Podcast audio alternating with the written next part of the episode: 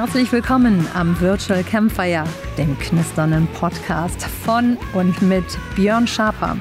Er reist mit seinen Gästen durch die Hypes, Trends und Megatrends in Business und Gesellschaft.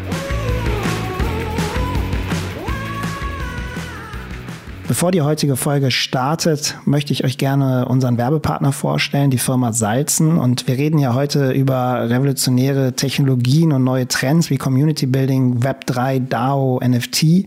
Und wenn wir über Innovationen sprechen, das passt auch eigentlich perfekt zu Salzen und unserem Partner. Denn ähm, ja, Salzen hat das Thema Rucksäcke im Kontext von Business ähm, ein Stück weit neu gedacht und äh, komplett revolutioniert. Und wir sind bei Nego extrem stolz, diesen Partner an Bord zu haben und was da alles hintersteckt, das erklärt euch die liebe Christiane und Jan Werner. Ich liebe es, Dinge aufzubauen, die es so vielleicht noch nicht gibt. Und ich liebe es, wenn Menschen bewegt werden und äh, wir mit unserem Handeln andere Menschen inspirieren können. Ein Rucksack von Salzen ist der innovative Alltagsbegleiter für Menschen, die sich auf das Essentielle fokussieren wollen und sich nicht davor scheuen, Neues auszuprobieren und dabei gern die Hände frei haben. Menschen, die ihren eigenen Weg gehen, den Status quo in Frage stellen und Hindernisse nicht als Sackgasse ansehen. Brand Owner Jan Werner lebt diese Einstellung selbst und gehört zu den kreativen Köpfen des Salzen-Teams. Den Co-Founder treibt der Wunsch nach Potenzialentfaltung im Alltag an. Die DNA unserer Marke und auch dessen, was uns auch antreibt, ist Entwicklung. Und äh, sich auch aus vielleicht etablierten Modellen herauszuentwickeln und neue Wege zu gehen. Und ähm, für uns als Produktversprechen ist es, dass wir Menschen bei, bei ihrer Entwicklung und bei Bewegung unterstützen wollen. Nicht nur geografisch, von A nach B, von Homeoffice zu World Office, from Work to Workout oder from Business to Being. Also, dass wir immer mehr Beruf und Freizeit verschmilzen sehen, sondern dass wir eben auch ideelle Bewegung wahrnehmen. Minimalistisch, funktional, exklusiv und fair. Salzen setzt dabei auf hochwertige und nachhaltige Materialien, ein dezentes, aber unverkennbares Design und Funktionalitäten, die nicht auftragen und dennoch den Rucksack zum perfekten mobilen Büro machen. Den Status quo gechallenged im Bereich der Rucksäcke. Und äh, wir liefern einen Rucksack, der das technische Equipment schützt und dabei aber nicht nach Technik aussieht, sondern auch in der Freizeit sehr gut funktioniert und den Rucksack erwachsen macht. Und für uns steckt vor allen Dingen eins dahinter, der Antrieb, Dinge zu machen, die wir richtig finden, Dinge, zu denen wir stehen. Deswegen arbeiten wir auch äh, ja, mit ganz viel Leidenschaft daran, unsere Produkte so nachhaltig wie möglich zu machen.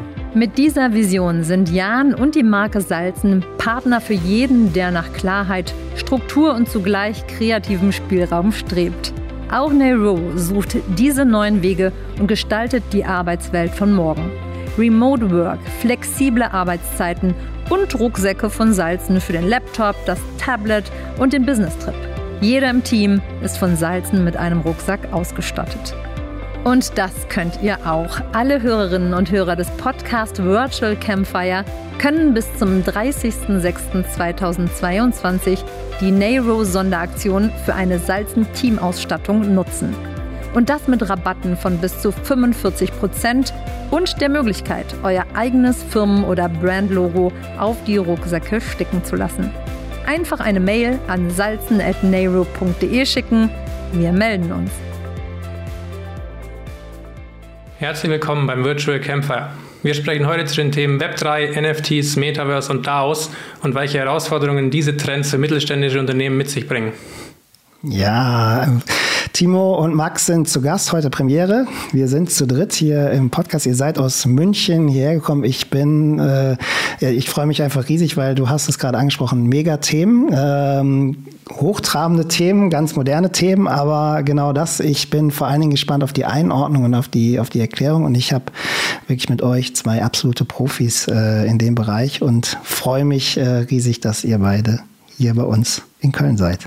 Vielen Dank für die Einladung. Ja, danke schön. Gerne, gerne. Timo äh, Max, wir kennen uns primär über LinkedIn. Also heute hatten wir schon im Vorgespräch und im Mittagessen uns so zum Glück mal persönlich kennenlernen können.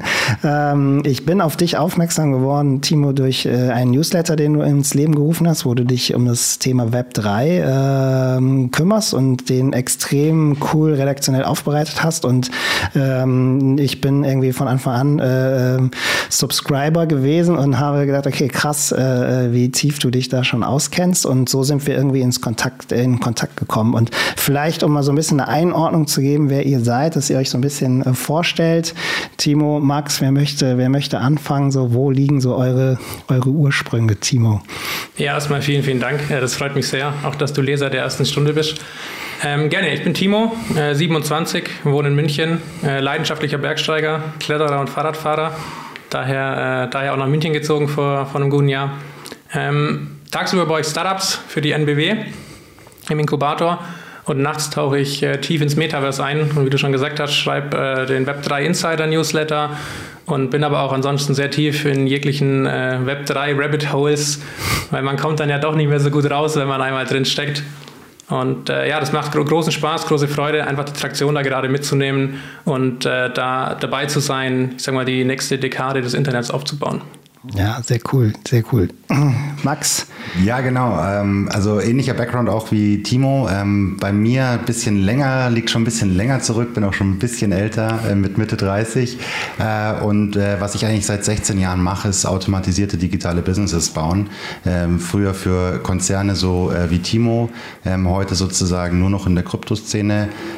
Bin dort schon relativ lang unterwegs. Also habe das ganze ICO-Game mitgemacht, kenne den ein oder anderen Kryptowinter und bin aber immer dran geblieben und immer äh, voller Passion gewesen und habe relativ früh gesehen, dass das Thema äh, Organisation sich einfach verändert und äh, habe dann äh, letztes Jahr Timo quasi kennengelernt und ihn auch angesprochen, dass wir zusammen vielleicht mal ins Richtung DAO-Building äh, gucken könnten und äh, haben dann da gesehen, okay, das äh, ist äh, genau unser Herzensthema und auch am Puls der Zeit. Und ja, wir freuen uns heute, dir ein bisschen zu berichten, was so in dieser Welt alles passiert. Ja, das, also wie gesagt, wir hatten gerade schon ein Mittagessen zusammen und einfach extrem spannend, wie auch analytisch ihr da rangeht, wie ihr seid beide noch, also ich bin ja der Opa in der Runde, ihr seid beide äh, noch wirklich jung, aber ihr habt so einen Drive und so eine Power in den Themen und, und seid da so tief schon drin. Und man denkt ja oft immer, wenn man so Krypto hört und Metaverse Web 3, da sind irgendwelche Nerds, die irgendwie 15 sind, die da irgendwie was mitmachen. Und äh, das kommt immer mehr in die Businesswelt, äh, das kommt immer mehr an, es wird immer professioneller.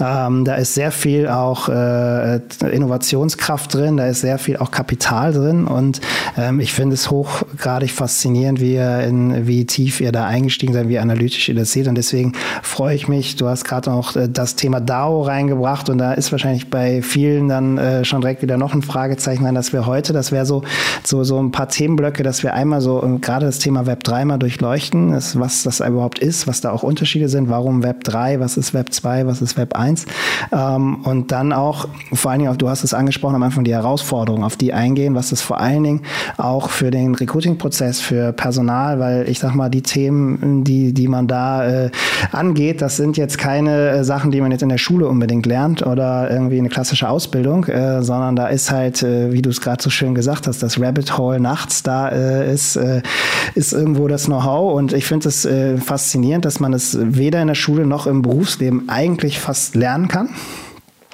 Aber das ganze Wissen ist verfügbar.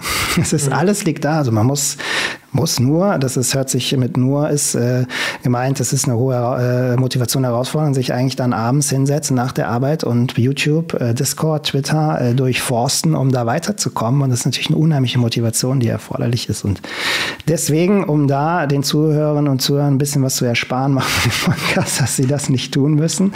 Äh, fangen wir mal an Web 3. Das klingt erstmal, boah, das hat man immer mal wieder gelesen. Da hängt irgendwie das Metaverse so mit dran. Ähm, vielleicht könnt ihr mal sagen, was ist das Web 3 so in eurer Definition und wie unterscheidet es sich zu Web 1 und Web 2? Genau, wir können vielleicht mit dem zweiten Teil anfangen, weil ich finde die, die Storyline über die Herleitung von Web 1 und 2 eigentlich immer ganz greifbar. Während wir 1990 ungefähr ins Web 1 gestartet sind, ähm, hat man oft vom Internet des Reads gesprochen, also vom Internet des Lesens. Woher kommt das Ganze?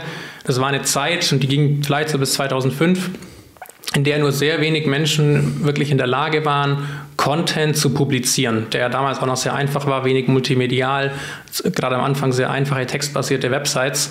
Und da waren die Interfaces noch nicht so wie heute, dass, dass auch wir, Leute wie wir hier super simpel in wenigen Minuten eine Website aufsetzen konnten. Das heißt, ein Großteil der Nutzerinnen und Nutzer hat beim Web 1 einfach nur in der Form des Lesens mit dem Internet agiert. So eine Art Visitenkarte im Netz, so aus der Anfangszeit, genau, so kann man das sagen, ja. Und dann 2005 ungefähr, vielleicht bis ja, jetzt 2020 so um den Dreh, wurde häufig als Web 2.0 bezeichnet. Die Zeit von Social Media, mobiles Internet, User-Generated Content. Da kam ein massiver Switch, weil wir dann vom Lesen auch ins Schreiben gegangen sind, also das Internet von Read und Write. Weil ähm, ein Großteil des Contents, ähm, der produziert wird, von den Nutzerinnen und Nutzern produziert wird. Sieht man auf den ganzen Social-Media-Plattformen, auf YouTube etc. Und ähm, diese Welt, in der wir da gelandet sind, oder in der wir jetzt auch lange waren und natürlich auch immer noch sind, es gibt ja nie einen harten Cut, ähm, die, die bringt natürlich auch massive Probleme mit. Also ähm, wir sind in einer Welt von massiver Dominanz bei wenigen Tech-Companies und Plattformen, Monopole, die teilweise machtvoller sind äh, als ganze Nationalstaaten, ähm, werbefinanzierte Geschäftsmodelle, die Polarisierung, Hass und Hetze vorantreiben. Ähm, auch Schwierigkeiten für Creator und Kreativschaffende, ihre Arbeiten zu monetarisieren, weil das Internet einfach bis dato, und das ändert sich jetzt ja gerade, kein natives Payment, Bezahlungslayer auch hatte. Ähm, auch gerade in ähm, autoritär geführten Staaten natürlich das Thema der Zensur und ähm, Zugangsrestriktionen haben. Also ähm, es läuft, äh, denke ich, im Web 2.0 nicht alles perfekt. Und daher oder aus vielen dieser Probleme kam, denke ich, auch der Impuls fürs Web 3, ähm, die mit wo die Werte, die im Web 3 erzählen, gerade so was wie Dezentralität, Ownership, also das Eigentum wirklich bei den Nutzerinnen und Nutzern zu haben, ähm, sehr konträr sind zu den ähm, Gegebenheiten, die heute im Web 2 zählen. Und ähm, von daher glaube ich, ist das Web 3 auch eine gewisse Antwort ähm, darauf, ähm, welche Probleme heutzutage eben da sind. Und ich glaube, keiner weiß, ob das Web 3 die Antwort sein wird auf, auf die Herausforderungen, die wir heute haben.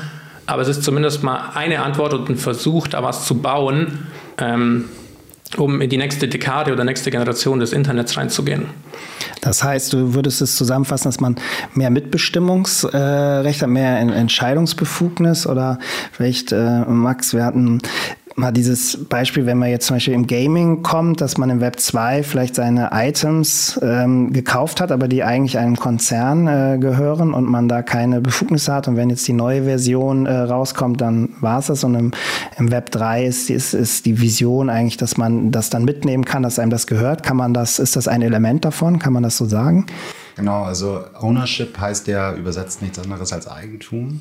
Und äh, Eigentumsrechte sind eigentlich immer ähm, gesellschaftlich betrachtet ein sehr zentrales Element. Also so auch wir als Menschheit zu dem Zeitpunkt, wo wir Eigentum erwerben konnten an einer Sache, haben sich Dinge entwickelt, Städte geformt und ähnliche Themen. Und ähm, genau dasselbe erleben wir jetzt halt in der digitalen Welt auch dass es eben nicht mehr fremdbestimmt ist, sondern dass wir selber über etwas Besitz haben können. Und im Gaming ist es immer am, am einfachsten, das Ganze nicht abstrakt darzustellen, weil ähm, wenn ich jetzt einen Avatar im Gaming habe, äh, mit dem ich durch meine äh, Welt laufe und irgendwelche Abenteuer erlebe oder eben Spiele spiele, äh, dann möchte ich, dann wird der zu einem Teil von mir. Ja? Ich repräsentiere mich dadurch ja auch. Ich habe meine Community, ich habe meine Leute, mit denen ich das zusammen tue. Und natürlich möchte ich da genauso meine Individualisierung ausleben wie in der realen Welt auch. Und natürlich, so wie es mich in der echten Welt stört, wenn irgendwie alle mit der Jacke rumlaufen würden, mit der ich rumlaufe, so stört mich das auch in der digitalen. Und äh, das ist sozusagen nichts anderes als ein schönes Beispiel für Eigentum. Ich möchte etwas besitzen, was nur ich besitze, und ich möchte, dass es individuell ist. Und ähm, diese Form war quasi davor nahezu im Web 2 halt nicht möglich. Und das ist das, was äh, Timo so schön beschrieben hat. Ähm, Content, den du produziert hast, du konntest nicht nachweisen, dass es deiner war. Ähm, und dieses Eigentumsrecht hat einfach gefehlt. Und das sehen wir jetzt gerade, dass es stark quasi kommt durch diese neue Bewegung. Ja, wobei man, glaube ich, dieses Beispiel ist, glaube ich, schön, weil es nicht so abstrakt ist, aber ich glaube auch immer wieder man direkt auch hinterher schieben muss, dass es sich nicht nur um Gaming ähm, äh, handelt oder nicht nur jetzt darum geht, im, im Gaming neue Monetarisierungsmöglichkeiten zu, zu äh, finden, sondern es ist ein Element und man muss ganz klar sagen, das äh, ist nicht nur, und das werden wir heute auch, glaube ich, hier ähm, gut durchleuchten, dass es geht nicht nur ums Gaming, aber es hilft so ein Stück weit, das, das äh, zu verstehen.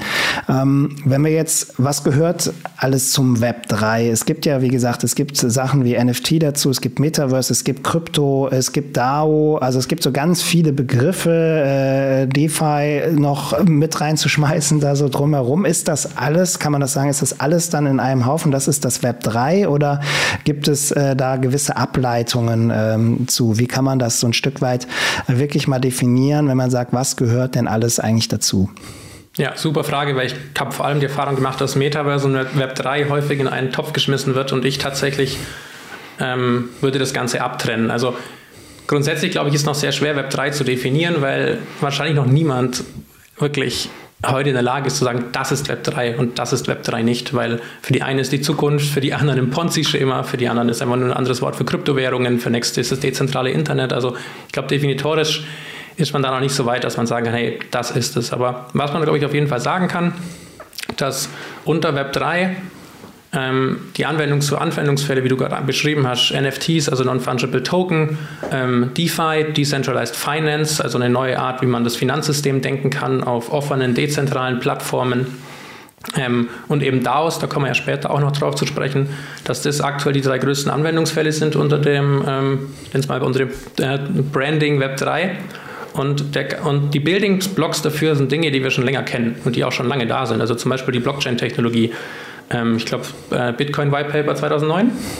Ja, ich sehe nicken. Mhm. Ähm, seitdem ist die Blockchain-Technologie ja auch ähm, mehr oder weniger bekannt und hat die letzten Jahre ja immer wieder ihre, ihre Anwendungsfälle gesucht und ähm, ist auf jeden Fall das grundsätzliche Layer in verschiedenen Ausprägungen natürlich. Es gibt verschiedene Blockchain-Technologien, die auch dahinter stecken. Aber die Blockchain und die dazugehörigen Smart Contracts, die ja vor allem Blockchains wie Ethereum zum Beispiel vorangetrieben haben, ähm, sind die Bausteine für, ähm, für, dieses, für die Anwendungsfälle, die auf Web3 basieren. Und orchestriert wird das Ganze eben durch Tokens.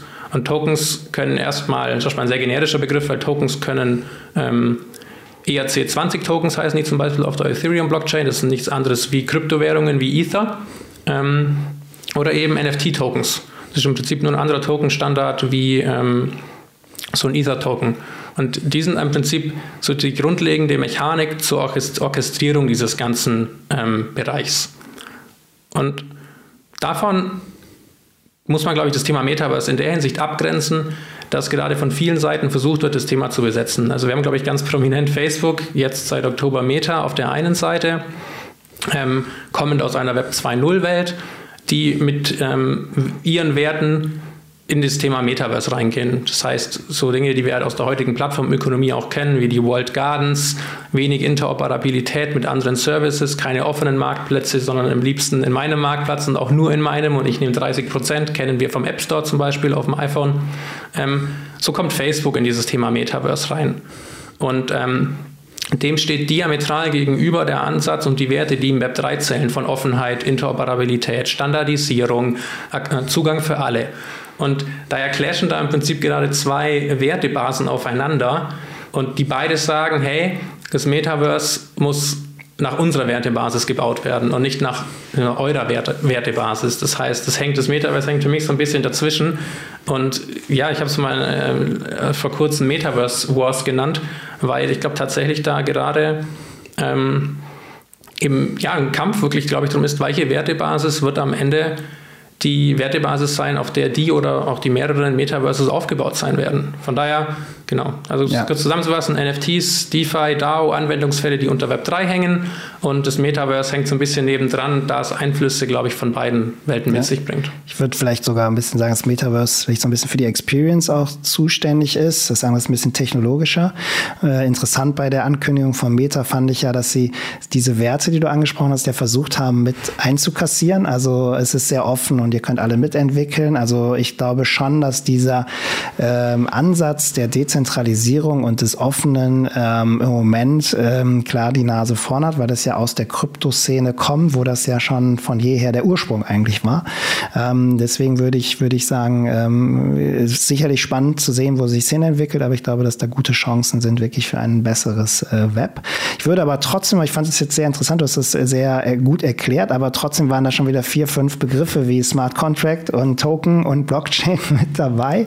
Äh, Nochmal versuchen, so diesen einen Schritt ist noch zu, zu übersetzen. Ihr korrigiert mich, ähm, wenn ich da falsch liege. Es ist die Basis davon, ist quasi die Blockchain. Das ist ein, ein System, wo ich Transaktionen oder wo ich Werte äh, sehr leicht nachvollziehen kann. Die sind dezentral auf ganz vielen. Es gibt keine zentrale Instanz wie zum Beispiel eine Bank oder ein, ein, ein, ja, ein Register, ein, ein Katasteramt oder sonstiges.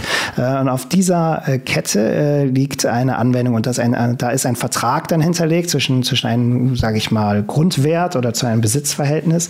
Und ich kann so relativ schnell sagen, okay, ich habe hier ein Produkt, ein virtuelles, das kann der Max jetzt von mir kaufen. Und dann wird eigentlich nur noch gecheckt, hast du die finanziellen Mittel, das zu kaufen? Hast du eine Währung, wie zum Beispiel Ethereum?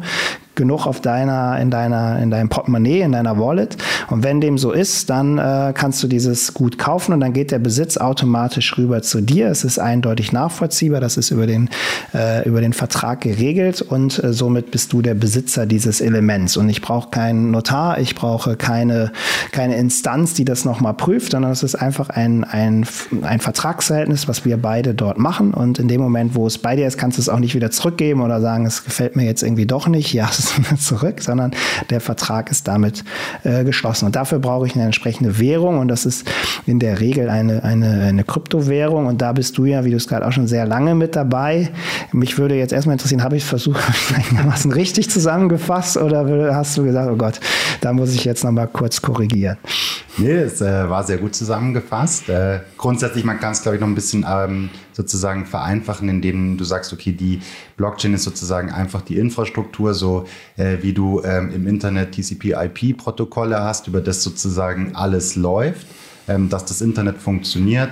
Das ist in der, in, im Web 3 oder in der Kryptoszene halt die Blockchain, auf der alles aufsetzt. Und ähm, das, das Internet zu erklären, ist ja auch sozusagen sehr schwierig für jemand, der es nicht kennen ja. würde. Und äh, das ist, äh, ich versuche es eigentlich immer mit einem Beispiel zu machen, also was Timo gerade so schön gesagt hat. Ähm, den Kampf, den wir gerade erleben, ist, stellt euch vor, ähm, wir haben auf der einen Seite E-Mails als eine Variante und auf der anderen Seite zum Beispiel Videocalls. Ähm, das passt jetzt eigentlich gerade nicht zusammen, was ich sagen will, aber wenn ihr überlegt, E-Mail, ich kann äh, mit jeder E-Mail an jeden eine E-Mail schreiben. Das ist ein offener, dezentraler Standard sozusagen, vereinfacht gesprochen. Ähm, Im Videocall ist es nicht so, dass ich mit meinem Teams-Account einen Zoom-Call machen kann. Mhm. Ähm, die rechte Seite der Videocall sozusagen symbolisiert hier Meta, also Facebook. Mhm. Ähm, und die E-Mail symbolisiert hier sozusagen Web 3. Und äh, diesen Kampf sehen wir gerade und diesen Kampf sehen wir aber andauernd. Wie gesagt, Videocalls da ging der Kampf ganz klar Richtung Walled Gardens. Also wir haben eben ein paar Anbieter, die das unter sich ausmachen und that's it. Ähm, genau. Und äh, so, ist, so kann man grundsätzlich den, den, den Metaverse sozusagen ähm, Weg oder wo wir gerade stehen auch betrachten. Und das fand ich aber auch von dir ganz gut beschrieben.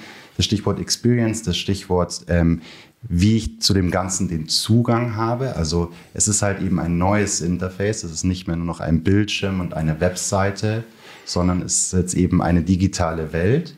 Und deswegen tun sich die Leute auch meistens leichter, das Metaverse zu verstehen als das Web 3, weil das eben das im Hintergrund liegende ist, was äh, sozusagen äh, das Ganze erst möglich macht. Ja, und dann, wenn du Leuten halt Protokolle und Server erklären willst fürs Internet. Trocken. Schön, ja. und so Aber das, äh, das Metaverse an sich, also sprich die virtuelle Experience, ähm, ist ja auch vielfach was, was im Web 3 irgendwo eine Anwendung bekommt. Seht ihr da mal so grundsätzlich, ähm, sage ich mal, auch im Vergleich zur klassischen Website so wirklich den nächsten Evolutionsschritt oder ist das irgendwie so eine, so eine Spielerei in, in dieser Welt, die man sagt, okay, das ist dann halt so, aber eigentlich eigentlich hat es keine Relevanz. Ja, also ich, ich, also was ich grundsätzlich sehe, ist eigentlich dieselbe Diskussion, die wir in den 90ern hatten. So, wieso brauche ich eine Website, die steht doch im Telefonbuch. Das ist jetzt genau dasselbe. Wieso brauche ich äh, einen Metaverse-Auftritt? Ich stehe doch, äh, ich habe doch eine Website. Also ähm, ja, es ist tatsächlich genau die evolutionäre nächste Stufe, die kommt. Und wie du eingangs schon gesagt hast, natürlich ist es gerade ein Gen Z-Thema. Warum? Weil die von klein auf äh, aufgewachsen sind in dieser Welt, beziehungsweise immer mehr auch mit dieser Technologie und ein ganz anderes Verständnis haben. Aber auch wenn wir jetzt wieder zurück an unsere 90er-Webseiten denken, am Ende braucht es doch jeder, weil ähm, die, die frühen Generationen, die jungen Generationen einfach nur die ersten sind. Und äh, so wie sich jetzt keiner vorstellen kann, ähm, keine Webseite mehr zu haben, werden wir die Startups in zehn Jahren erleben, die sagen, wieso brauche ich eine Webseite? Ja, sehr, äh, sehr glaube ich, ein sehr, guter Vergleich. Und ich glaube, der, der CEO von, von Epic Games war es, glaube ich, der äh, sagte, dass er in, genau in zehn Jahren nicht fast jedes Unternehmen eine virtuelle Präsenz irgendwie äh, haben wird und, und keine 2D. Ich glaube, da gibt schon schon die Trends und ich glaube, diese Vergleiche helfen manchmal und auch dieser Rückblick in die, in die Vergangenheit ist ja schon in die, in die letzten vielleicht 20 Jahre. Also es ist ja, die Entwicklungssprünge sind ja wirklich rasant. Und da würde ich auch nochmal so, so, vielleicht so aus eurer Perspektive, ich erlebe das bei vielen Kunden so, es kommen ja immer neuere Themen, neue Trends. Es ist ja eine unfassbare Geschwindigkeit. Wir haben äh, jetzt Social Media, TikTok und so, da haben sich alle, also sind ja noch nicht mal alle da, da sind ja noch ein ganz kleiner Kreis. Äh, jetzt geht's schon wieder ins, ins Metaverse, jetzt kommt Web 3. Äh, wir haben es jetzt irgendwie geschafft, durch Corona beschleunigt alle in Videocalls zu kommen und äh, Zoom, Microsoft Teams, WebEx, was es da auch immer gibt, zu nutzen. Ähm, das ist aber jetzt eigentlich auch schon äh, ein alter Hut und Glaubt ihr, das geht immer so weiter oder kommt man irgendwie an so einen Punkt, wo man sagt, so jetzt ist äh, es ist jetzt erstmal viel da, das ist natürlich oder geht das eigentlich in dem Tempo so weiter, dass wir, sage ich mal, nächsten, nächstes Jahr schon ins Web 4 gehen äh, oder oder noch mal andere Sachen, weil das, das ist natürlich für das Unternehmen, für für große Organisationen, also für äh, ja Unternehmen, Mittelstand, Konzernstruktur mit ein paar tausend Mitarbeitern ja eigentlich fast gar nicht mehr äh, zu stemmen. Du bist ja in in ein äh, als Innovation Manager in so einem Lab App tätig. Du kennst die Probleme gerade wahrscheinlich, aber das ist immer so die Frage, die, die sich viele dann stellen, wie, wo soll das eigentlich enden? Ja, oder ob es überhaupt endet, ja. wie du gerade gesagt hast. ob es endet. Ich glaube, ähm, das wissen wir auch nicht, dass seit heute, dass die Innovationszyklen und die Geschwindigkeit, in der Dinge gebaut werden, ähm, ich denke gerade an das Zitat, Software is eating the world, ähm, die werden nicht erst seit heute schneller. Und ähm, ich kann mir ehrlich gesagt nicht vorstellen, dass da in absehbarer Zeit auch eine Verlangsamung stattfindet, weil wir ja viele Trends haben, die da gerade auch super darauf einzahlen. Also was haben wir über die letzten zwei Jahre gelernt, dass so Dinge wie Remote-Zusammenarbeit auch ein unfassbarer Produktivitätsboost sein kann. Und ich habe jetzt gerade als das ist das Schöne am Web 3, ja. Da spielt es eigentlich nie eine Rolle, wie, wie, mal, wie heißt die Person überhaupt wirklich, wie alt ist die Person, welches Geschlecht hat die Person, welche sexuelle Orientierung hat die Person und wo sitzt die Person. Das, noch nie habe ich irgendwie die Diskussion geführt mit irgendjemandem im Web 3 und das zeigt ja auch, ich habe einen Talentpool, aus dem ich schöpfen kann, der direkt, also von eine DAO, also auch so DAO-Konstrukte, diese dezentralen autonomen Organisationen, die denken von Tag 1 an global. Die sind nativ global im Prinzip und das finde ich das Schöne und das gibt dem Ganzen, glaube ich, einfach noch mehr Geschwindigkeit, weil an jeder Ecke auf der Welt, es, es schläft auch nie. Tag und Nacht passiert ja. Also wenn die einen schlafen und dann morgen sagen die anderen auf, dann, dann wacht man gefühlt mit 35 LinkedIn-Notifications ja. auf oder Twitter und Discord ja. sitzt ja im Web 3 oft, weil wieder so viel passiert ist. Also ja, tatsächlich, ich, ich glaube nicht, dass eine Verlangsamung äh, in, in, in, Sicht ist, sondern im Gegenteil. Ich glaube, man, man muss sich darauf einstellen und vorbereiten. Und, ähm, wenn man diesen Weg mitgehen will, und wahrscheinlich muss man ihn mitgehen, wenn man langfristig erfolgreich sein muss, wie, wie kann ich da aufspringen, wie kann ich meinen Teil dazu beitragen, wie kann ich auch ähm, Dinge bauen im Web 3 super spannend. Ähm, für mich die Frage auch, ich glaube, dieses globale Thema, da das ist, die Welt wird immer globaler, aber du hast völlig recht. Äh, äh, die, durch die verschiedenen Zeitzonen, wenn man in einem zum Beispiel Discord-Channel ist, dann ist dann wirklich in jeder, rund um die Uhr passiert da etwas. Ähm, trägt das auch zu, zu diesen Hypes bei oder, oder warum dieses Thema jetzt wirklich so, ähm, ja, so ein Trendthema? Hat es was mit diesen gesellschaftlichen Wandel zu tun, mit auch einer, ich meine, wir haben über die die junge Generation sprechen. Ihr seid auch beide noch, äh, finde ich, äh, recht, äh, recht jung. Ähm, dass man wirklich auch vielleicht so sagt, so es ist ein Generationsthema, dass man da wirklich verändern möchte, dass man aktiv mitgestalten will, dass man auch, sage ich mal, auf viele Sachen, die da so in den letzten Jahren passiert waren, Hate Speech, äh, wirklich diese Monopolismus der, der großen Konzerne, dass man da schon fast sagt, so nee, das möchten wir eigentlich nicht mehr? Ja, ich glaube definitiv, dass das auch ein bisschen ein Zeitgeistthema ist, ähm, was bestimmt in der jüngeren Generation stärker verankert ist, ähm, ohne jetzt ähm, die anderen Generationen äh, außen vor zu nehmen zu wollen. Was meine ich damit grundsätzlich? Was wir schon sehen ist, also ich meine klar, Junge haben immer, immer den Ansporn zur Veränderung, wollen immer die Dynamik haben. Ich glaube, je älter du wirst, umso mehr hast du deine Systeme, die funktionieren, wo du sagst, hey, das habe ich jetzt schon immer so gemacht und das hat funktioniert, warum soll ich das denn ändern? Das ist vielleicht so der psychologische Faktor da drin. Aber ähm, was ich schon sehe, ist, ähm, eine gewisse Werteverschiebung. Also äh, unsere Generation und die Generationen auch nach uns achten auf andere Dinge. Äh, plötzlich Konsum ist gar nicht mehr so wichtig. Äh, Purpose ist wesentlich bedeutender, Teil von etwas zu sein, sich zu engagieren, Dinge zu tun und zu bewegen, ähm, weil wir wahrscheinlich einfach auch mehr Möglichkeiten haben ähm, und weil äh, wahrscheinlich auch wir sozusagen viel weniger ähm, Gefahren mehr sehen. Also äh, Weltkriege sind für uns ganz, ganz weit zurück. Ähm, äh, für jemand, der, der 60 ist oder 70, ist das gar nicht, ist es gar nicht so weit weg. Und was ich damit sagen will, ist, ich glaube, wir haben schon eine, einfach da einen Shift und ähm, äh, in, in den Werten erlebt und haben jetzt halt plötzlich neue Möglichkeiten, die davor undenkbar waren. Ähm, und wir, wenn wir über das Thema DAO reden, reden wir auch ganz viel über das Thema Community, Purpose und vor allem Mitbestimmung und Mitentwicklung. Das war früher undenkbar. Also du hast bei einer Firma angefangen, hast gesagt, okay, ich, ich äh, bin jetzt da ganz unten, dann arbeite ich mich rauf und irgendwann mal kann ich vielleicht irgendwas beeinflussen. Ähm, dieser Gedankengang funktioniert in unseren Generationen nicht. Das ist so, warum sollte das so sein, wenn ich einen Beitrag habe, der der Gruppe, dem Unternehmen Gutes tut, warum sollte der nicht passieren? Warum sollte ich den nicht, nicht einbringen können? Und ich glaube, das ist auch, wo die Fragezeichen und auch Missinterpretationen entstehen zwischen den Generationen aber ja, wie wir es äh, vorhin hatten, Innovationszyklen beschleunigen sich, ähm, was nicht nur einfach Globalisierung mit sich bringt, sondern Digitalisierung im Sinne von Tasks, also auch hier wieder ein Beispiel in der Historie. Früher hast du irgendwie fünf oder sechs Sekretärinnen gehabt, die halt einfach ähm, deine Dokumente, die du handschriftlich geschrieben hast, abgetippt haben. Heutzutage haben wir Programme, die unsere Videocalls automatisch aufzeichnen, deskriptieren und verkürzen und zusammenfassen. Das passiert einfach nebenbei. Ja, das äh, ja. ja. Schönes, schönes Beispiel. Ja, ich finde auch super spannend, was du ja gesagt hast zu dem Thema Community, weil ich glaube, da kommen ganz, ganz viele Trends und, und Bedürfnisse auch gerade zusammen. Einerseits, wie du gesagt hast, ich glaube, eine Unzufriedenheit mit der aktuellen Plattform-driven oder dem Plattform-driven Internet und aber auch das Thema Community, habe zumindest ich bemerkt, ist ein ganz, ganz klares Bedürfnis, das natürlich auch aus der ganzen Covid-Zeit jetzt kam, weil viele von uns saßen zu, viel zu Hause, allein zu Hause.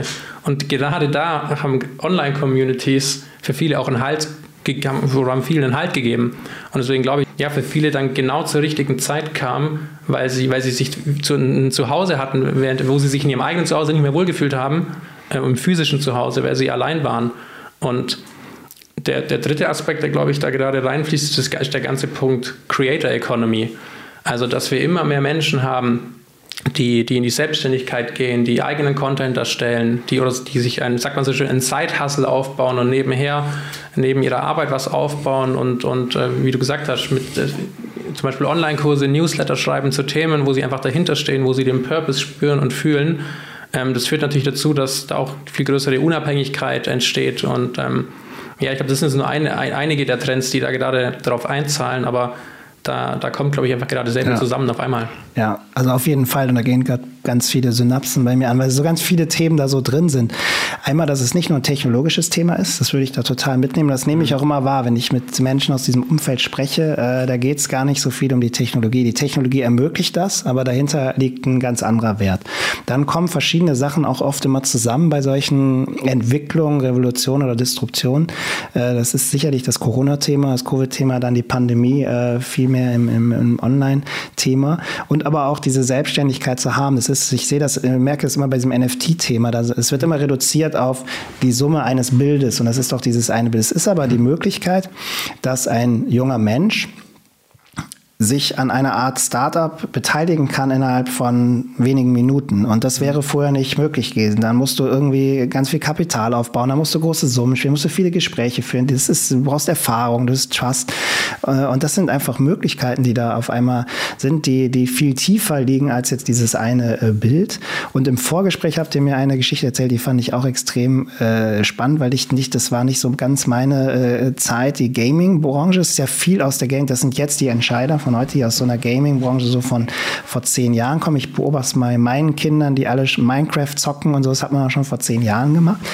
Aber dort habt ihr gesagt, da gibt es solche Clans und solche Communities und da spielt ist dann oft der 14-Jährige, der den 20-Jährigen erklärt, wie es geht, weil er es halt besonders gut kann und das weiß aber gar keiner, dass der 14 ist. Das spielt auch gar keine Rolle. Selbst wenn sie es wüssten, wäre es auch total egal, aber der hat halt Skills, die, die der Gruppe halt Mehrwerte bringen.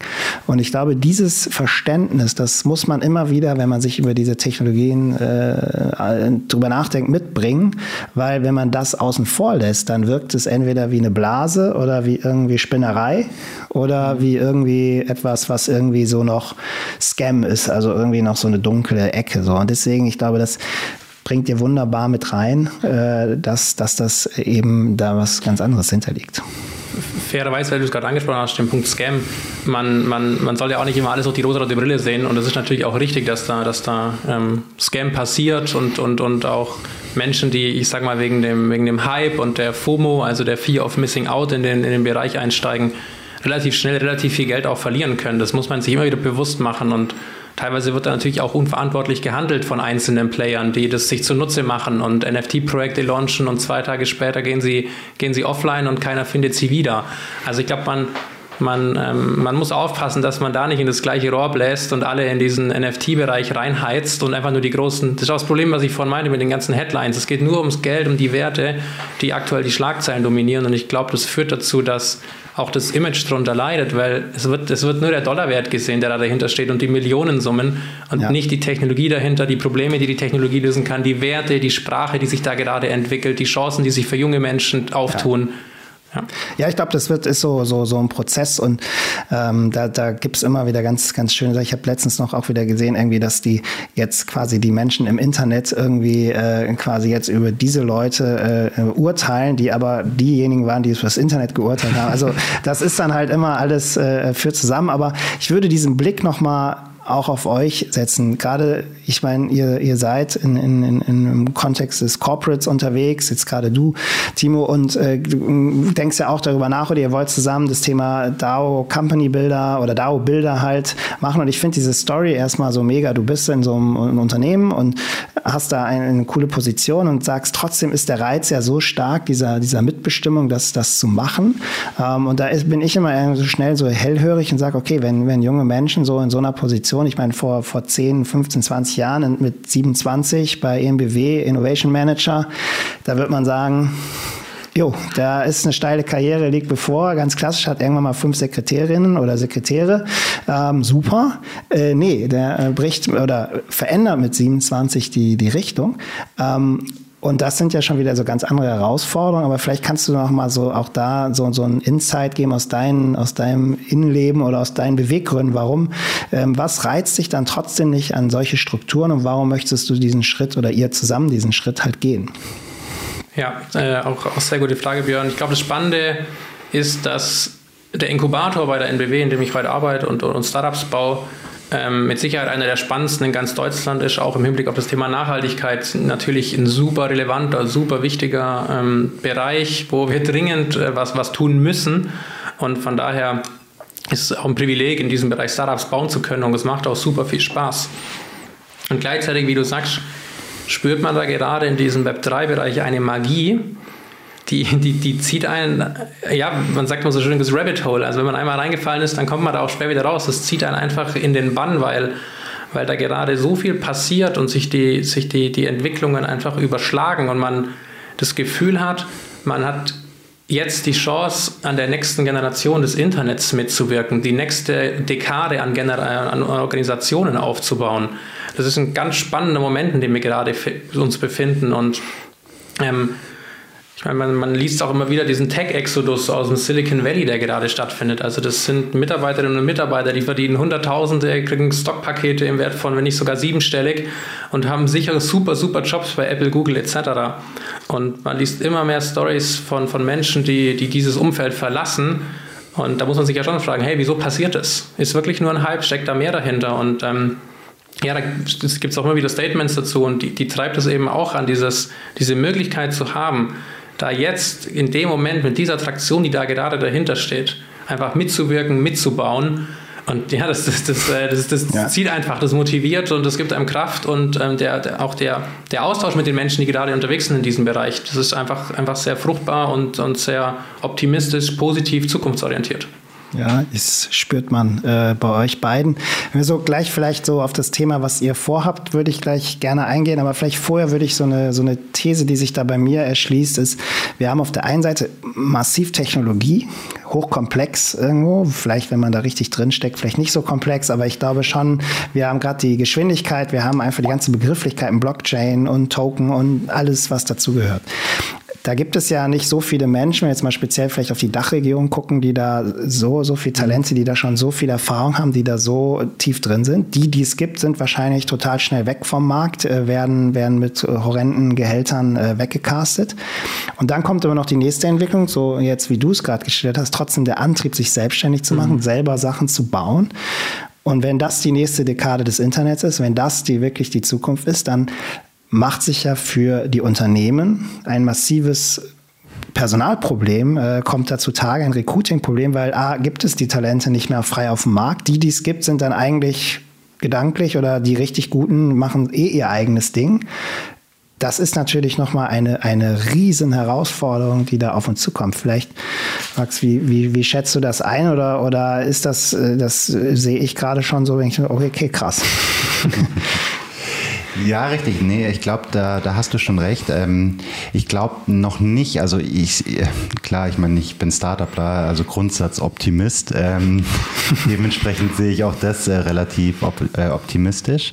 Ich glaube, was, ähm, was wir erleben, ist tatsächlich eine, eine wahre Disruption, was die, die Arbeitswelt und die Zusammenarbeit angeht, ähm, dass wir einfach jetzt an, an so einem Peak langsam, an so einen Peak kommen, wo ähm, wir Organisationen neu denken müssen. Und das ist ja auch so ein bisschen das Thema, wo wir drin sind. Da kommen wir nachher nochmal im Detail zu. Aber jetzt speziell beim, beim Fachkräftemangel, den wir alle spüren, der kommt ja aus zwei Richtungen. Das eine ist das, was, was Timo gerade sehr schön beschrieben hat. Ähm, das heißt, äh, wir haben richtig äh, extremen Konkurrenzkampf unter den Unternehmen für die besten Mitarbeiter und auf der anderen Seite eine Umorientierung der Mitarbeiter selber, die realisieren, ich kann auch äh, freiberuflich, ich kann auch selber Unternehmer werden. Und ähm, beide Trends führen ja dazu, dass äh, einfach viele Stellen nicht mehr besetzt werden können und dass die, ähm, dass starke Talente auch, auch nicht nachfolgen. Und ähm, ich glaube nicht, dass sich das ändern lässt, im Sinne von, dass wir einfach die Gehaltsschraube immer höher drehen können. Ja, das können manche Unternehmen machen. Das äh, vielleicht kleiner Exkurs. Das liegt auch daran, weil sie diese ganzen, ähm, ich sag mal, operativen, einfachen Themen ähm, einfach Software machen lassen. Dadurch bleibt mehr Geld übrig ähm, für die hochqualifizierten Mitarbeiter, die das Ganze übernehmen können. Aber im Kern wird es, also strukturell das Ganze, glaube ich, nicht lösen. Und ich glaube, ähm, die Antwort darauf wird sein, dass du ähm, ein ganz neues Bild von deinen Partnern, von deinen Zulieferern und von deinen Kunden bekommst, die einfach Teile übernehmen, die früher Mitarbeiter übernommen haben. Also wir hatten ja auch in den letzten Jahren so diesen Begriff des, ähm, also vom Konsumenten hin zum ähm, Prosument, der quasi produzierende Konsument, der konsumiert und auch ähm, als Influencer oder ähnliches auftritt, nach außen hin eine Meinung verkörpert und so ein bisschen die Brand pusht. Also beispielsweise, ähm, man hat es ja immer wieder mit Xbox ähm, versus, versus PlayStation und ähnliches. Und ähm, da ist es ja auch so, dass die Communities aktiv werden und nach draußen sozusagen pushen. Und ich glaube, dass dasselbe lässt sich ähm, auf deine gesamte, äh, auf deine gesamte Community sozusagen anwenden. Das heißt, alle Player, mit denen du zu tun hast, werden Teil deiner Wertschöpfungskette ähm, und werden damit eben zu einer Community. Und das ist, glaube ich, der Prozess, die Unternehmen, die das jetzt bestehen, die, äh, verstehen, die das frühzeitig verstehen und wissen, dass es jetzt darum geht, eine Community aufzubauen, aus ihrem Bestand, den sie haben, die werden auch diejenigen sein, die halt in 10, 20 Jahren noch an, an der Spitze stehen, ähm, weil eben der Fachkräftemangel anderweitig aufgefangen wurde. Ja, ich glaube auch wahrscheinlich mehr in Netzwerken arbeiten in Zukunft, mehr auch das Thema mit Partnern, Dienstleistern, externe, äh, ja, hm. äh, Freelancer oder äh, auch Agenturen werden wahrscheinlich nochmal eine ganz andere Wertigkeit bekommen, weil das einfach anders gar nicht mehr geht. Oder wahrscheinlich, da, was sich daraus noch fast wieder ableitet, die These, dass Unternehmen wahrscheinlich massiv in den nächsten Jahren vielleicht auch zukaufen und, und kleinere Unternehmen dann einfach mit integrieren, mit einkaufen und sagen, okay, wir müssen da was machen. Da sind wir immer, immer wieder bei dem Thema der, der Selbstbestimmung, der Wahrnehmung. Also das wird, äh, also der, ich glaube auch, es ist ein fundamentaler Wandel, sehr disruptiv. Ähm, ich bin immer wieder, wenn man sich damit beschäftigt und ich bin auch äh, so ein bisschen in diesem Rabbit Hole drin, dann, dann wird, sieht man das recht deutlich. Ähm, aber wenn man dann wirklich so da wieder so den Kopf raus hat und so sich ein bisschen umschaut, rechts und links, äh, hat man das Gefühl, dass das, das ein Thema ist, was noch gar nicht so richtig im Kern angekommen ist, was man irgendwie so spürt, aber noch nicht greifen kann. Und deswegen, äh, wie gesagt, war es auch so ja so ein Wunsch, wir müssen uns da mal unterhalten und einfach mal darüber uns auch austauschen. ich glaube, das ist ein ganz, ganz entscheidender Punkt. Du brauchst die Leute, du brauchst das Netzwerk, um da auch wirklich äh, voranzugehen, weil sonst wird's wird's äh, kritisch. Ihr habt, um da den Übergang zu dieses Thema DAO-Bilder. Jetzt müssen wir einmal erstmal nochmal, jetzt mhm. haben wir neben dem Web 3 nochmal das DAO-Thema. nochmal, was bedeutet das und was hat das damit alles so zu tun? Wie schließen wir da so den Kreis? Du hast es wunderbar, auch Community Building ist da, glaube ich, ein ganz zentrales äh, Element, was ja auch in der klassischen B2B-Marketing-Welt äh, immer wichtiger wird. Aber wie können wir das einordnen? Wie würdet ihr Thema Web 3 war for Talent, Selbstbestimmung und dann über das Thema DAO dann als vielleicht als ein Lösungselement mit, mit reinbringen? Ähm, ich würde tatsächlich wieder mal mit Gaming anfangen. Da kommen wir heute immer wieder dazu. Und um auch das kurz zu erklären, warum wir immer wieder bei Gaming hängen bleiben. Im Game, Gaming waren somit die ersten echten, aus meiner Sicht zumindest, interaktiven Online-Communities, also vollständig nativen digitalen Communities. Das heißt, es Gruppen, die sich, wie es Timo vorhin beschrieben hat, nicht kannten, die sich aufgrund eines Purpose oder eines Ziels zusammengefunden haben, um gemeinsam einer Aktivität nachzugehen. Und am Ende ist ein DAO genau das, nur ökonomisch gedacht. Also die Annahme hinter einem DAO ist zu sagen, hey, ich möchte eine Organisation gründen oder haben, die aber vollständig digital funktionieren soll. Das heißt in anderen Worten, eine native digitale Community ist mit einem ökonomischen Ziel bzw. ökonomischen Zweck. Und natürlich, diese zu organisieren, ähm, erfordert ganz andere Herangehensweisen und auch ganz andere Methoden und Prozesse, wie eine normale Organisation. Kleines Beispiel, du kannst nicht sagen, treffen wir uns halt mal am Wasserspender oder bei der Kaffeemaschine, weil das gibt es nicht. Du kannst wahrscheinlich noch nicht mal die Uhrzeit so sagen, wir treffen uns um 10, weil wahrscheinlich auf dem anderen, du hast es gesagt, global, äh, auf der anderen Welthalbkugel äh, ist halt jetzt gerade Nacht. Genau. Das geht wahrscheinlich auch nicht. Ja. Voll. Und die, die Leute haben zum Beispiel jetzt nicht wie so in einem Großraumbüro das Problem, dass sie sich nicht konzentrieren können, sondern das Problem der Vereinsamung, ähm, dass sie eben zu wenig Kontakt haben. Also ganz andere Themen, ähm, die äh, in dieser in diesem digitalen Space sozusagen eine Rolle spielen. Vielleicht noch einmal kurz DAO, würdest du damit, ist es eine Community, eine dezentrale Community, kann man es da oder ist es so einfach der Begriff? Genau, also grundsätzlich ist es also eine dezentrale autonome Organisation ähm, die am Ende vollständig digital läuft. So, so kann man es, glaube ich, beschreiben. Ähm, wir werden es, also wir können es uns jetzt nochmal technisch anschauen. Äh, Timo, wenn du magst, kannst du das nochmal so schön machen wie gerade. Ähm, grundsätzlich nur ein Punkt, den man hinzufügen muss, warum DAOs eigentlich relevant sind und auch immer wieder so gehypt sind und immer wieder auch in Unternehmenskontext rumschwirren, ist, dass Unternehmen, zumindest die ein bisschen vorausschauen, erkennen, Moment mal, ich habe ja selber eine Community. Ich habe ja jetzt durch Corona selber auch Remote Work. Die Leute arbeiten ja schon digital.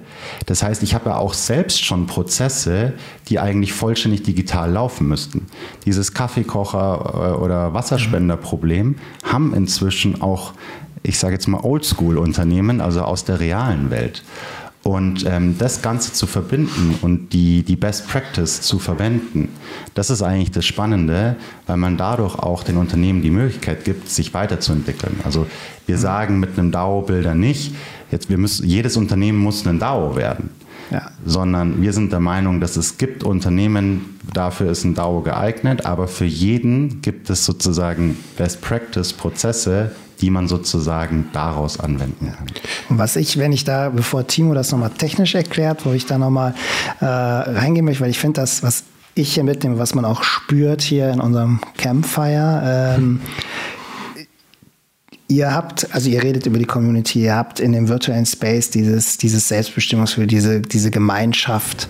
Wenn ich mit anderen Menschen spreche, dann kommt immer wieder ja, Gemeinschaft, persönlicher Austausch, das geht ja nur im Analogen. Also das geht ja eben nur am Wasserspender oder an der Kaffeemaschine. Also digital ist das alles überhaupt nicht möglich. Und das war jetzt heute in keiner Phase irgendwie, hat glaube ich jemand irgendwie gedacht, so, okay, ihr seid keine, ihr seid nicht sozial, ihr seid nicht community-bedürftig, sondern ihr seht das, ihr nehmt das einfach komplett anders wahr. Das ist wahrscheinlich so, wie man, wenn man mit seinem Handy aufgewachsen ist und man kennt es nicht. Aber könnt ihr da nochmal so reingehen, weil das ist so immer dieses, diese zwei Welten, Welten, in denen ich mich da immer äh, wieder bewege, was ich so spannend finde, weil das für euch überhaupt keine Rolle spielt, ob man sich physisch trifft. Und natürlich, wir waren heute Mittagessen und wir hatten auch einen coolen äh, Nachmittag und, und Tag. Ähm, aber trotzdem äh, werden wir danach wahrscheinlich sehr viel im virtuellen Space miteinander kommunizieren. Ähm, vielleicht könnt ihr da noch mal so, weil ich weiß, dass das für viele Zuhörer so, so ein ganzes wichtiges Thema ist, da noch mal reingehen, bevor wir das DAO-Thema noch mal vielleicht technisch beleuchten. Ja glaube, das eine Beispiel, was du gesagt hast, war da schon super. Das ganze Thema Gilden, Clans aus dem Gaming-Bereich, die kennen es nicht anders. Die haben sich vielleicht einmal im Jahr dann doch mal offline getroffen, aber ansonsten ja auch nur online kommuniziert. Ich glaube, das fand ich schon super, Max. Aber ein Beispiel aus dem DAO-Bereich, das ich finde, das diesen Case so unfassbar gut beschreibt, den du grad, die, die Frage, die du gerade gestellt hast, Björn, ist Constitution DAO. Constitution DAO war im äh, Oktober, November 2021 das Riesending ähm, und hat auch Mainstream-Attention erreicht und, glaube ich, das erste Mal das Thema DAO so richtig, richtig groß gemacht. Um was ging es da? Constitution DAO war im Prinzip, wie du gesagt hast, eine internetnative Online-Community äh, mit einem geteilten Bankkonto, mit einem geteilten Treasury, die via Crowdfunding Geld eingesammelt haben für eine Auktion einer Originalkopie der US-Konstitution beim Auktionshaus Sotheby's. Und äh, die haben es geschafft, in 72 Stunden 47 Millionen US-Dollar einzusammeln. In 72 Stunden 74 Millionen US-Dollar. Und das war keine Brand, die kamen über Nacht. Die haben über Nacht einen Twitter-Account erstellt, einen Discord-Kanal erstellt, wo sich ja viele Web3-Communities organisieren und die waren einfach über Nacht da. Und innerhalb von 72 Stunden so viel Kapital einzusammeln, hat davor tatsächlich noch nie jemand geschafft via Crowdfunding. Ähm, mehr als 17.000 Menschen haben dafür auch Kapital bereitgestellt. Und das finde ich zeigt, dass man, obwohl man keine Ahnung hat, wie die Personen heißen, man sieht nicht mal die Bilder der Personen, weil sie oft NFTs als Bilder hinterlegt haben. Ähm, wie gesagt, haben sie davon gehabt, man weiß nicht, wie alt sie sind, man hat sich noch nie gesehen, man wird sich wahrscheinlich auch nie sehen, aber dieser, dieser Purpose, dieser gemeinsame Purpose, der hat so eine unfassbare Energie. Und der schafft, und, der, und da ist auch wirklich egal, glaube ich, ob man sich physisch oder digital sieht, der zieht einfach so an. Und was das auch gezeigt hat oder bestätigt hat, die haben die Auktion verloren glaube ich, aber ganz knapp, oder? Ich kenne die Geschichte nur, wie gesagt, so ja, irgendwie ja. mal rechts und links wahrgenommen, ohne mich genau. da, aber sie sind, glaube ich, ganz knapp gescheitert. Ja. Oder, ne? Aber das Spannende war, ähm, man könnte jetzt ja meinen, ah, es ist alles kollabiert und zusammengefallen. Aber nein, der Governance-Token, also der Token im Prinzip, der People-Token, so hieß er dann nämlich, auch gute, gute Wahl des Namens, der im Prinzip die, die Entscheidungen dann auch äh, getroffen hat in dieser Constitution DAO, der ist danach im Wert explodiert weil das den Zusammenhalt und auch den, den, den Meme, den Meme-Charakter, wie wir, man ja oft im App 3 ist ja viel Meme getrieben auch, ähm, hat es einfach geschafft, so ein, ja, ein long-lasting ähm, Phänomen zu schaffen. Also das auch heute noch, das ist immer noch ein Thema und ich finde es ein super Beispiel, wie einfach dieser emotionale Purpose, das klare Ziel, es über Nacht schafft, so unfassbar viele Menschen zusammenzubringen. Und das ist für mich auch einfach DAO pur. Ja, vielleicht sogar, weil sie, weil sie, ich lasse dich gleich sofort, weil sie eben so knapp gescheitert sind. Das ist ja auch manchmal diese Heldengeschichten oder das ist der, der beim Tennis im fünften Satz dann doch noch irgendwie verliert. Das sind dann aber eigentlich nachher dann die, die Helden und nachher dann irgendwie ein, zwei Jahre später kommt dann der wirklich riesengroße Triumph. Ähm, da erinnert mich und wie gesagt, ich fand es auch, äh, ich habe die Geschichte auch wahrgenommen, aber ich wollte dich, ich wollte dich nicht unterbrechen. ja, das ist also auch um nicht nur die, die positiven Seiten sozusagen sozusagen ähm, zu durchleuchten. Ähm, der Grund, warum sie gescheitert sind, ist, weil ähm, transparent war, wie viel Kapital vorhanden ist. Das heißt, der Bieter, der gewonnen hat, ähm, auf den ich jetzt nicht weiter eingehen will, ähm, wusste, was ihr Maximalgebot ist und mhm. musste einfach einen Dollar mehr bieten, um die Constitution zu gewinnen. Und das ist ein Thema, wo man so jetzt sagt, ja, okay, aber äh, warte mal, ja, dann, das macht ja überhaupt keinen Sinn, das funktioniert ja nicht. Wie ist denn das mit Geschäftsgeheimnissen und ähnliches, wenn das alles transparent dargestellt wird? Und das sind alles faire Punkte. Aber was Timo so schön beschrieben hat, ist, was in der, in der Web3-Community so ähm, als ähm, WAGMI, quasi, wenn ich es jetzt auf Deutsch äh, formulieren würde, bezeichnet wird. Und zwar ist es ein Akronym für We All Gonna Make It. Und das ist der Spirit. Mhm. Und es ist so, ja, wir haben da Probleme. Ja, okay, wir wollen Transparenz. Und ja, es ist, diese Transparenz ist vielleicht nicht in allen Bereichen, ähm, funktioniert da nicht. Aber wir haben diesen Spirit, es gemeinsam zu lösen und gemeinsam diesen Weg zu gehen. Und das ist das Schöne, ähm, was wir sozusagen und was auch diese Passion und was auch diesen Pull, den Timo vorhin beschrieben hat, ähm, in dieser Community oder in, diesem, in dieser Szene quasi schafft ähm, und äh, so diese Attraction äh, erzeugt, weil die Leute das spüren dass, ja. dass es eben ein Wir-Gefühl ist. Ja. Und was ist euer, sage ich mal, eure Vision von, von eurem, eurem Businessmodell, von zu sagen, okay, ein DAO-Builder, ich hatte es im Vorgespräch mal gesagt, ist DAO-Builder jetzt, sage ich mal, der neue Company-Builder äh, oder der moderne Company-Builder? Vielleicht könnt ihr da mal so zu eingehen. Ich glaube, man hat jetzt so ein gutes Grundverständnis, warum das so viel Kraft hat und so viel äh, Zukunft auch hat. Aber wo seht ihr da für euch zu sagen, okay, was, was, was ist da die nächste Entwicklung, was ist der Schritt und, und wie möchtet ihr da auch helfen, euch einbringen und quasi euer Business drauf aufbauen? Mhm. Genau, also grundsätzlich, ähm, wie, wie DAOs jetzt genau funktionieren, äh, haben wir noch äh, außen vor gelassen.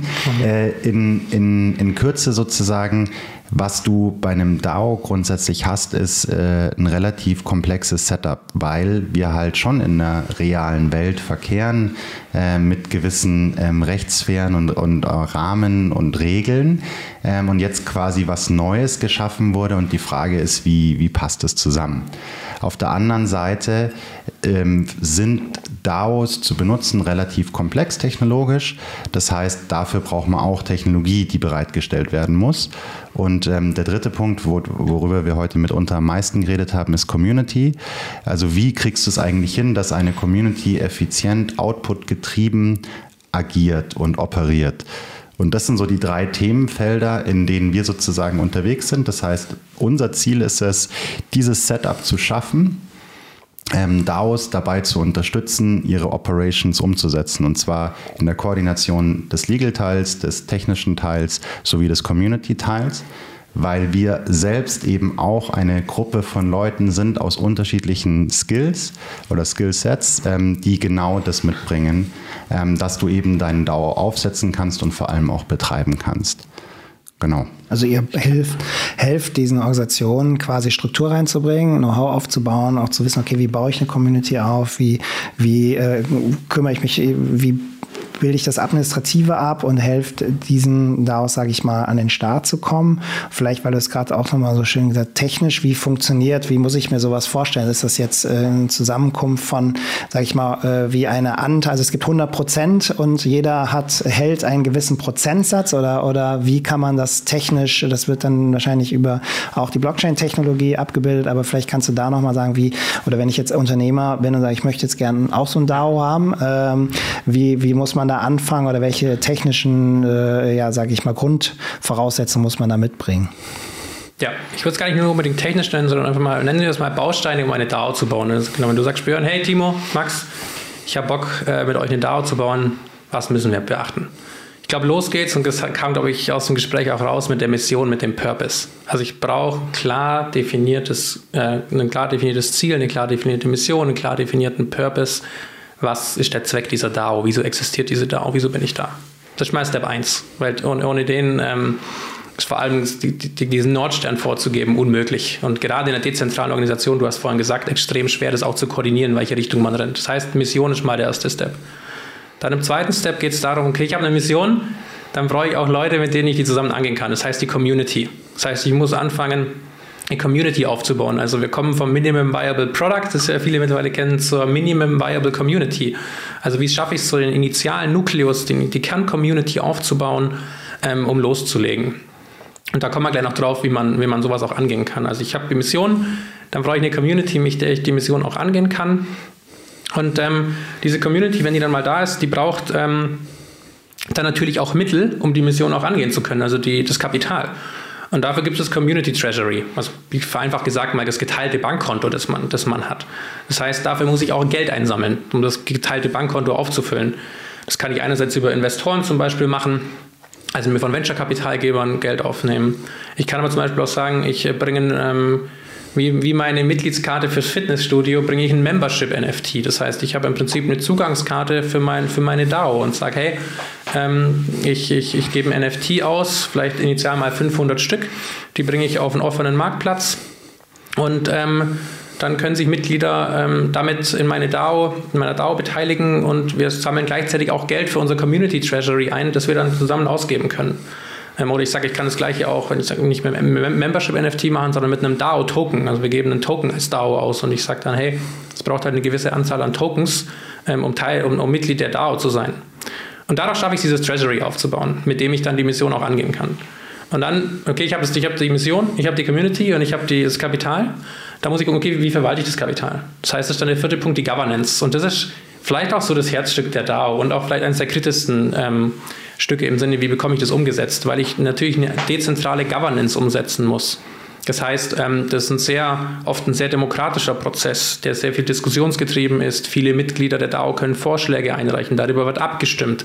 Und dann auch nach der Abstimmung, wenn, die, wenn das Proposal, der Vorschlag angenommen wird, geht es auch direkt in die Execution. Beispiel, wir entscheiden uns, ähm, ähm, 10 Millionen in Projekt XYZ zu investieren und der Vorschlag wird angenommen, dann geht direkt danach der, und da kommt dann eben so ein Smart Contract ins Spiel, wird der Smart Contract automatisch ausgelöst und dann wird halt, werden die 10 Millionen in Ether zum Beispiel, in Ethereum, auch direkt ausgelöst und, und äh, hinüberwiesen. Und der letzte Punkt ist dann so der Punkt Ownership und das ist, glaube ich, auch der Kern. Ähm, was wir vorhin schon beim, beim Thema Web 3 ähm, ähm, diskutiert haben die, die DAO-Mitglieder, die, die, die fühlen sich einfach auch als, sie fühlen sich nicht nur, sie sind ja auch faktisch Teil, indem sie zum Beispiel so ein Membership-NFT als Zugangskarte halten und identifizieren sich damit, zeigen das zum Beispiel auch als Profilbild und, hat, und das hat ja auch einen Wert.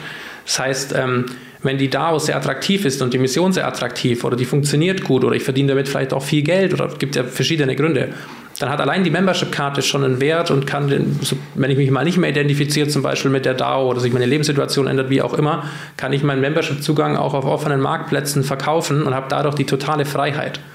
Also Mission, Community, ein gemeinsames Bankkonto, das Treasury, die Governance und dahinter steht dann immer das, ähm, ja, das Web3-Mantra ja auch, der Ownership.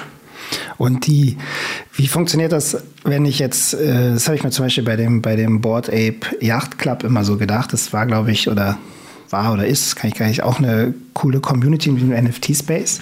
So, jetzt passiert aber, das wird das natürlich krass verkauft und jetzt kommen da natürlich viele neue Player in das Spiel und vielleicht aber auch ein paar, die man vielleicht so nicht haben möchte. Die habe ich aber ja mehr oder weniger kaum Einfluss drauf. Also ich, wenn ich jetzt so meine Membership-Karte nämlich verkaufe und das vielleicht jetzt ein, mal auch ein, vielleicht ein Prozentsatz 10 Prozent mal macht und dann kommen da irgendwelche Menschen rein, die, die der ganzen Sache nicht, nicht irgendwie zuträglich sind, habe ich ja kaum, äh, kaum eine, eine Chance, das irgendwie äh, so zu strukturieren, dass es äh, vielleicht wieder diesen Anfangsspirit hat. Ist es dann das, was so eine DAO dann oder so eine Gemeinschaft generell dann auch aushalten muss? Oder äh, gibt es da, gibt's da Erfahrungswerte? Weil das äh, umso attraktiver so ein Modell wird, umso mehr, sage ich mal, Menschen kommen da rein, die vielleicht nicht den Purpose so der Anfangscommunity haben. Genau, das, ähm, das ist das Problem, was eigentlich alle Online-Communities haben, sozusagen ihren Kern zu behalten. Und das ist auch das, was, äh, warum Timo mit dem Purpose und der Mission angefangen hat, weil die sozusagen als Anker gilt, um da jetzt wieder die Parallele zur ähm, Unternehmenswelt zu ziehen. Das ist auch nichts anderes wie ein Leitbild oder die Unternehmenskultur, die definiert ist. Ähm, und natürlich ähm, muss am Ende so ein DAO das aushalten, ähm, um sozusagen überleben zu können. Und das ist auch genau die Herausforderung, die wir gerade sehen. Ähm, also es ist auch eine der, der weiteren Themen, um genau zu sein, sind es zwei. Zum einen sehen wir, ähm, dass die Partizipation an den Votings ähm, relativ niedrig ist. Und das Zweite ist eben, dass auch sozusagen DAOs offen gestaltet sind und dann eben Leute reinkommen, die äh, sozusagen vielleicht eine eigene Agenda oder ein eigenes Interesse, das nicht zur Mission passt, ähm, haben. Und ähm, das ist auch was, was, was so jeder Gamer kennt, weil äh, in jeder Online-Community ähm, sozusagen das normal ist. Und was wir sehen, was sich daraus bildet, sind ähm, Regelwerke, ähm, sind ähm, Rechte oder ähm, eine Form, eine neue Form von Hierarchie und ähnliches. Was übrigens auch einer der Gründe ist, falls sich ähm, deine Zuhörer gefragt haben, warum dann alle auf Discord laufen, was den Unterschied von Discord zu nahezu allen anderen Plattformen macht, ist, dass du äh, ein, ein, ein neues ähm, Rechte-Management-System hast, was übrigens auch aus dem Gaming rauskommt, nämlich dass du, dass jeder Administrator einstellen kann, ähm, wie User oder Teilnehmer in diesem Discord-Channel sozusagen ableveln. Also du kannst immer weiter aufsteigen, je nachdem, wie du dich verhältst, je nachdem, ähm, wie aktiv du bist, äh, an was für Sachen du teilnimmst oder wie auch immer der Admin das definiert.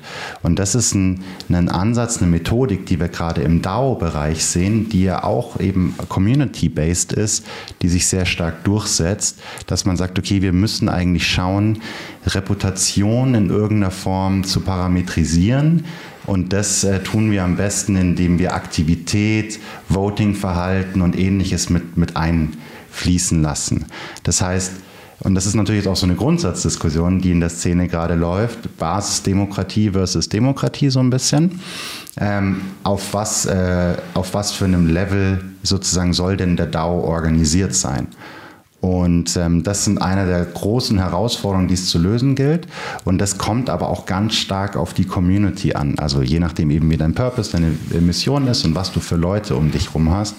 Und das ist äh, tatsächlich auch genauso einer der Punkte, mit denen wir sehr viel zu tun haben, weil da trennt sich jetzt, sage ich mal, die Spreu vom Weizen, weil das entscheidet natürlich auch über die Funktionalität und den Output des DAOs, ob die Community eigentlich nur mit sich selbst beschäftigt ist oder mit dem Ziel, das sie verfolgt.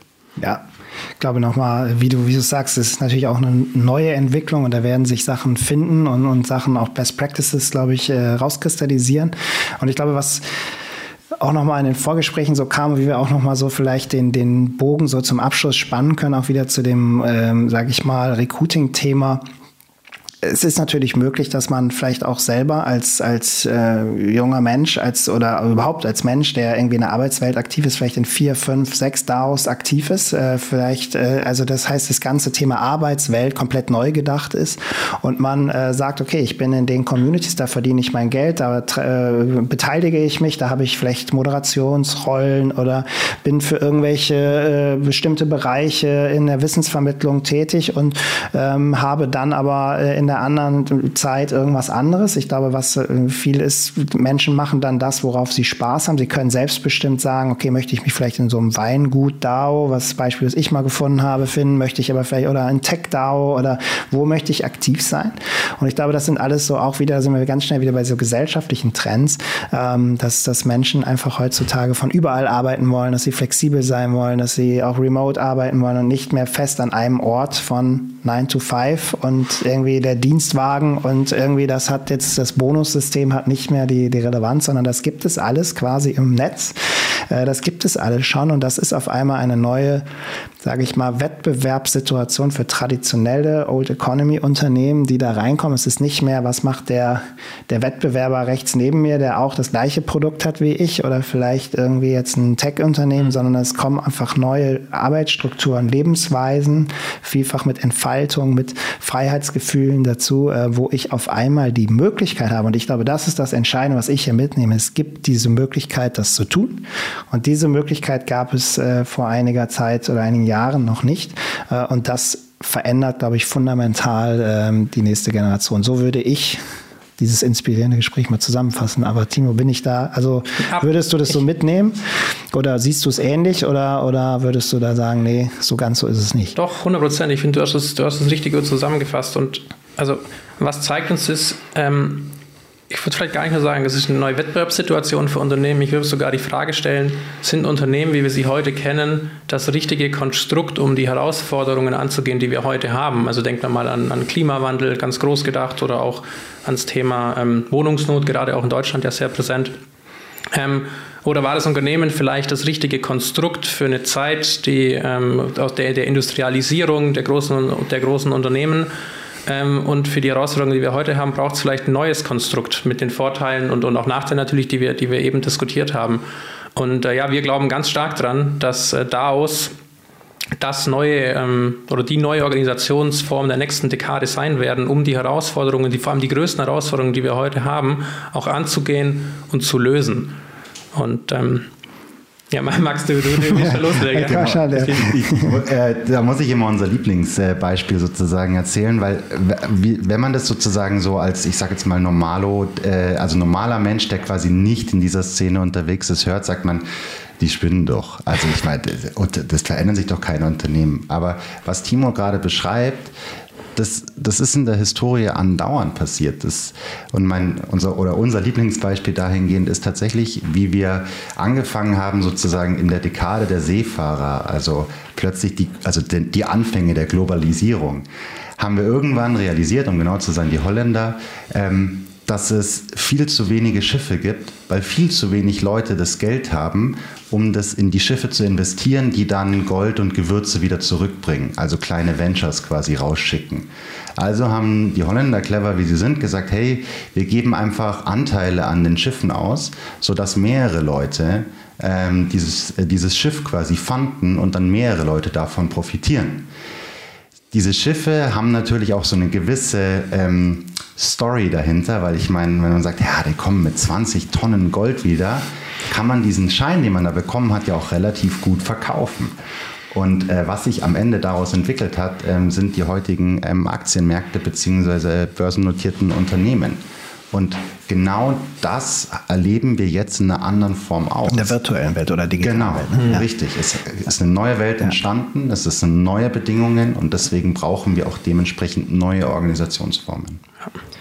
Ja, ich glaube, mit diesem schönen Beispiel in der Story lassen wir es, äh, beenden wir es. Wir haben, wir sind ein bisschen auch über der Zeit, aber ich es war heute, glaube ich, Campfire hier. Also wir haben wirklich ein super Gespräch, glaube ich, in, in, in der Atmosphäre gehabt. Und wir haben, wie gesagt, das muss man den Zuhörern und Zuhörern sagen, wir haben ja schon, glaube ich, zwei, drei Stunden vorher äh, beim, beim Mittag, was dann irgendwie die Bedienung kam, kann ich hier noch Kaffee bringen. Ich so, es dauert bei euch noch. Äh, also wir diskutieren oder sprechen hier, glaube ich, schon seit fünf, sechs Stunden plus Vorgespräch. Ich glaube, wir könnten auch noch äh, stundenlang sprechen. Und wie gesagt, ich danke euch wirklich für diese Insights, für, für die Passion, die ihr da reinbringt. Ähm, ich bin äh, sicher und ich, ich lehne mich nicht zu weit aus dem Fenster. Ich sage, dass ihr in dem Nero-Umfeld, glaube ich, in den nächsten Wochen und Monaten immer mal wieder auftauchen wird. Wir haben heute schon über die Future Fair, äh, die, die dann wieder ansteht, gesprochen, dass ich sage, ich möchte euch unbedingt dabei haben. Ich glaube, da entstehen gerade so viele spannende Themen und äh, unser Antrieb ist ja auch immer, den, den Unternehmen äh, neue Wege aufzuzeigen, neue Möglichkeiten und immer wieder auch klar zu machen, dass es ein Zurück zu vor Corona einfach nicht mehr gibt. Die Welt steht nicht still. Ähm, und man hat heute, glaube ich, mehr denn je irgendwie mitbekommen, das ist auch gut so. Und Menschen wie ihr machen das, äh, treiben es voran und man muss sich da, glaube ich, nicht mit Angst dem begegnen, äh, sondern man kann mit, mit Mut und, und Zuversicht nach vorne schauen, weil, weil es äh, eine, eine Generation gibt, die da kommt, die sehr hellwach ist und, und sehr fit ist. Und äh, äh wie gesagt, ich danke euch zutiefst für das Gespräch. Ich fand es äh, mega inspirierend. Vielen Dank. Vielen Dank für die Einladung. Und ich äh, nur einen Satz. Ich möchte auch die offene und gerade auch inklusive Kultur, die ja im, im Web 3 herrscht und auch im Dauerbereich natürlich herrscht, auch, auch hier weitertragen und die Einladung aussprechen, dass jeder, der da Interesse hat, mitwirken will, vielleicht auch Angst hat, einfach melden. Also ich, das, davon lebt die Kultur auch von neuen Menschen, die da reinkommen, Interesse zeigen, auch dann selber die Motivation finden zu bauen. So war es ja bei uns genauso, Max. Wir sind da ja auch nicht von Tag 1 an rein, so wir bauen jetzt was, sondern haben die Kultur auch kennengelernt. Von daher die Einladung steht und äh, wir freuen uns auf jeden Fall von euch zu hören. Ja, super. Ich werde nochmal eure Kontaktdaten, LinkedIn-Profile in die Shownotes packen, äh, dass, dass äh, direkt der Link auch zu euch äh, möglich ist. Und wie gesagt, ich kann nur den Newsletter wärmstens empfehlen. Und äh, wie gesagt, ich glaube, dass wir immer weiter im Austausch sind. Und äh, wie gesagt, bis bald und vielen Dank euch. Dankeschön. Ciao.